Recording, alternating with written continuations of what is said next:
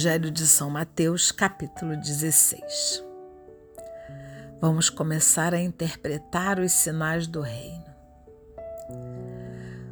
Os fariseus e saduceus se aproximaram de Jesus e, para tentá-lo, pediram que mostrasse para eles um sinal do céu. Jesus, porém, respondeu: Ao pôr do sol, vocês dizem Vai fazer bom tempo porque o céu está vermelho. E de manhã, hoje vai chover porque o céu está vermelho escuro. Olhando o céu, vocês sabem prever o tempo, mas não são capazes de interpretar os sinais do tempo. Uma geração má e adúltera busca um sinal, mas nenhum sinal lhes será dado, a não ser o sinal de Jonas entre Jesus. Então Jesus os deixa e vai embora. Quando atravessaram para o outro lado do mar, os discípulos se esqueceram de levar pães. Então Jesus disse: Prestem atenção e tomem cuidado com o fermento dos fariseus e dos saduceus. Os discípulos pensam consigo mesmo: É porque não trouxemos pães? Mas Jesus percebeu e perguntou: Por que vocês estão pensando na falta de pães, homens de pouca fé? Vocês ainda não compreendem, nem mesmo se lembram dos cinco pães para cinco mil homens e de quantos cestos vocês recolheram? Nem dos sete pães para quatro mil homens e quantos cestos vocês recolheram? Como é que não compreendem que eu não estava falando do pão com vocês? Tomem cuidado com o fermento dos fariseus e saduceus. Então eles perceberam que Jesus não tinha falado para tomar cuidado com o fermento do pão, mas com o ensinamento dos fariseus e dos saduceus. Jesus chegou à região de Cesaré de Filipe e perguntou aos seus discípulos: Quem dizem os homens que, que é o filho do homem? Eles responderam: Alguns dizem que é João Batista, outros que é Elias outros ainda que é Jeremias, e alguns dos, ou alguns dos profetas. Então Jesus perguntou-lhes: E vocês? Quem dizem que eu sou? Simão Pedro respondeu: Tu és o Messias, filho do Deus vivo. Jesus disse: Você é feliz, Simão, filho de Jonas, porque não foi um ser humano que lhe revelou isso, mas o meu Pai que está no céu. Por isso eu lhe digo: você é Pedro, e sobre essa pedra construirei a minha igreja, e o poder de morte nunca poderá vencê-la. Eu lhe darei as chaves do reino do céu. E o que você ligar na terra será ligado no céu, e o que você desligar na terra será desligado no céu. Jesus então ordenou aos discípulos que não dissessem a ninguém que ele era o Messias. E Jesus começou a mostrar aos seus discípulos que devia ir a Jerusalém e sofrer muito da parte dos anciãos, dos chefes e dos sacerdotes e dos doutores da lei, e que devia ser morto e ressuscitar ao terceiro dia. Então Pedro levou Jesus para o lado e o repreendeu, dizendo: Deus não permita tal coisa, Senhor, que isso nunca te aconteça. Jesus, porém, voltou-se para Pedro e disse: Fique longe de mim, Satanás você é uma pedra de tropeço para mim, porque não pensa as coisas de Deus, mas as coisas dos homens. Então Jesus disse aos discípulos: Se alguém quer me seguir, renuncie a si mesmo, tome a sua cruz e me siga.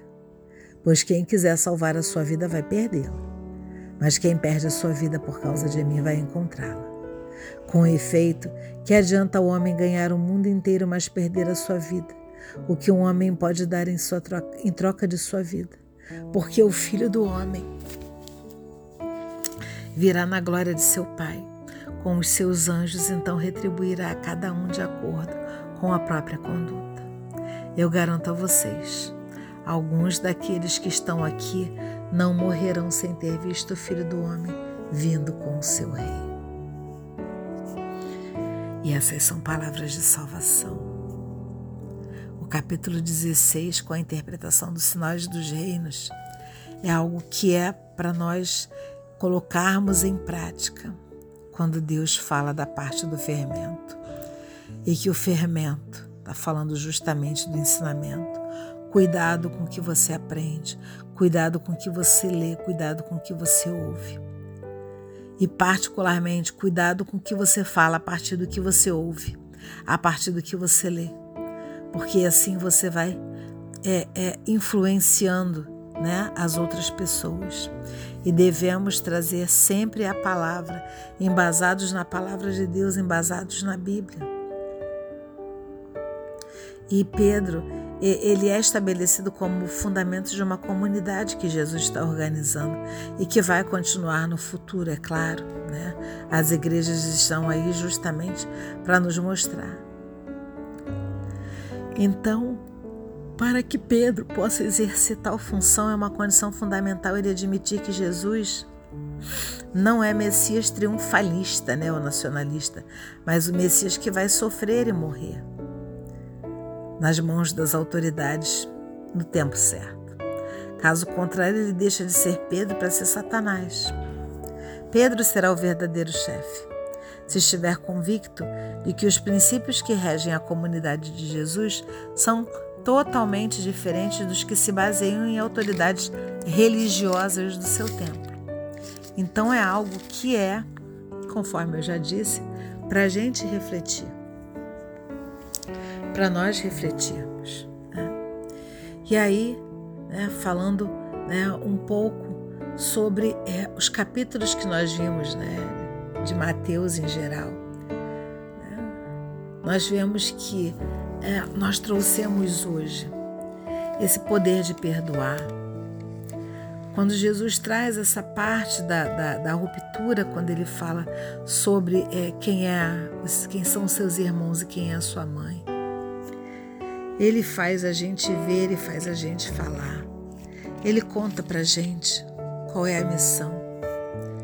E a gente tem como se colocar no local dos apóstolos. Ele fala sobre os testemunhos e perseguições que sofreremos por causa dele, mas ele ainda assim diz: não tenham medo, perseverem em meio ao conflito. E aí ele acaba se identificando com os pequeninos. E temos a resposta, né? Jesus é o Messias? É.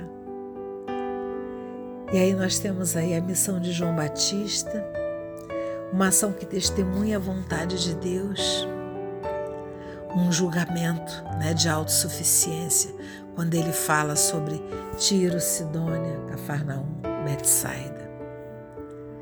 E aí ele fala sobre os pobres evangelizarem. Porque ele veio justamente para todos nós que estamos cansados. E ele faz uma afirmação belíssima: que ele é o Senhor do sábado. E que o bem, o nosso bem para ele, está acima de qualquer lei. E qual é a missão do servo de Deus? E que existem pecados que não têm perdão, como os pecados contra o Espírito Santo. E que nós temos a capacidade de julgar a nós mesmos. E também temos a capacidade de, através dos sinais, levar fé, ter fé.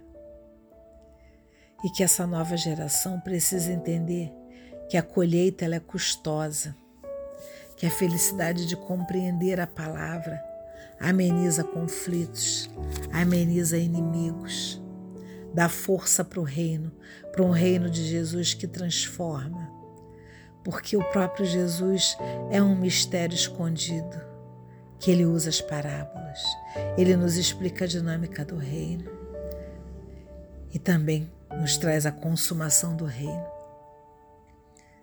E na parte final, ele traz o banquete de morte, né? Que Herodes traz no que diz respeito à parte da cabeça do João Batista, e um banquete de vida. Quando ele novamente ergue os sete pães aos céus e alimenta toda a multidão. E para nós lembrarmos que temos que manter a nossa fé, particularmente nos momentos difíceis. Sejam para as doenças, para toda e qualquer coisa. E ele diz claramente a condição para ser um verdadeiro guia, como ele é o nosso guia. É fazer a vontade de Deus e aguardar o seu tempo. Porque Jesus veio para todos, para todos nós. E nós somos aquela comunidade que serve. E para isso, volto a falar do que eu disse no início: tem que ter cuidado com esse fermento que corrompe. Tenham sempre certeza que Jesus é o Messias. Sempre, sempre certeza. Sempre certeza. E conforme ele mesmo diz, do que adianta o homem ganhar o mundo inteiro e perder a sua vida? O que um homem pode dar em troca da sua própria vida? E ele nos garante que alguns daqueles que estão aqui não morrerão sem ter visto o Filho do Homem vindo com o seu reino. E essas são palavras de salvação. Glória a vós, Senhor. Quero encerrar desejando que tenham um excelente final de semana, que vão às suas igrejas, à missa, ao culto, aos seus templos que exerçam cada vez com mais responsabilidade, com mais cuidado a sua evangelização, a sua fé. Que leiam a Bíblia todos os dias, que seja um capítulo, que seja uma passagem e meditem e rezem. E vamos finalizar esse capítulo rezando a oração universal que o próprio Cristo nos ensinou. Pai nosso que estás no céu, santificado seja o vosso nome. Venha a nós o vosso reino, seja feita a vossa vontade, assim na terra como no céu. O pão nosso de cada dia nos dai hoje, perdoai as nossas ofensas, assim como nós perdoamos a quem nos tem ofendido. E não nos deixeis cair em tentação, mas livrai-nos do mal. Amém. E como hoje é sábado, rezemos uma Ave Maria, agradecendo a Nossa Senhora, a sua santa intercessão, por ter dito sim e ter gerado nosso Salvador. Ave Maria, cheia de graças, o Senhor é convosco, bendita sois vós entre as mulheres, e bendito é o fruto do vosso ventre, Jesus. Santa Maria, Mãe de Deus, rogai por nós, pecadores, agora e na hora da nossa morte. Amém. Glória ao Pai, ao Filho e ao Espírito Santo, como era no princípio, agora e sempre. Amém. E encerramos agora. Em nome do Pai, do Filho e do Espírito Santo. Amém. E eu espero você na próxima semana, na continuação do Evangelho de São Mateus, a partir do capítulo 17. Paz e bem, meu irmão e minha irmã. Amém.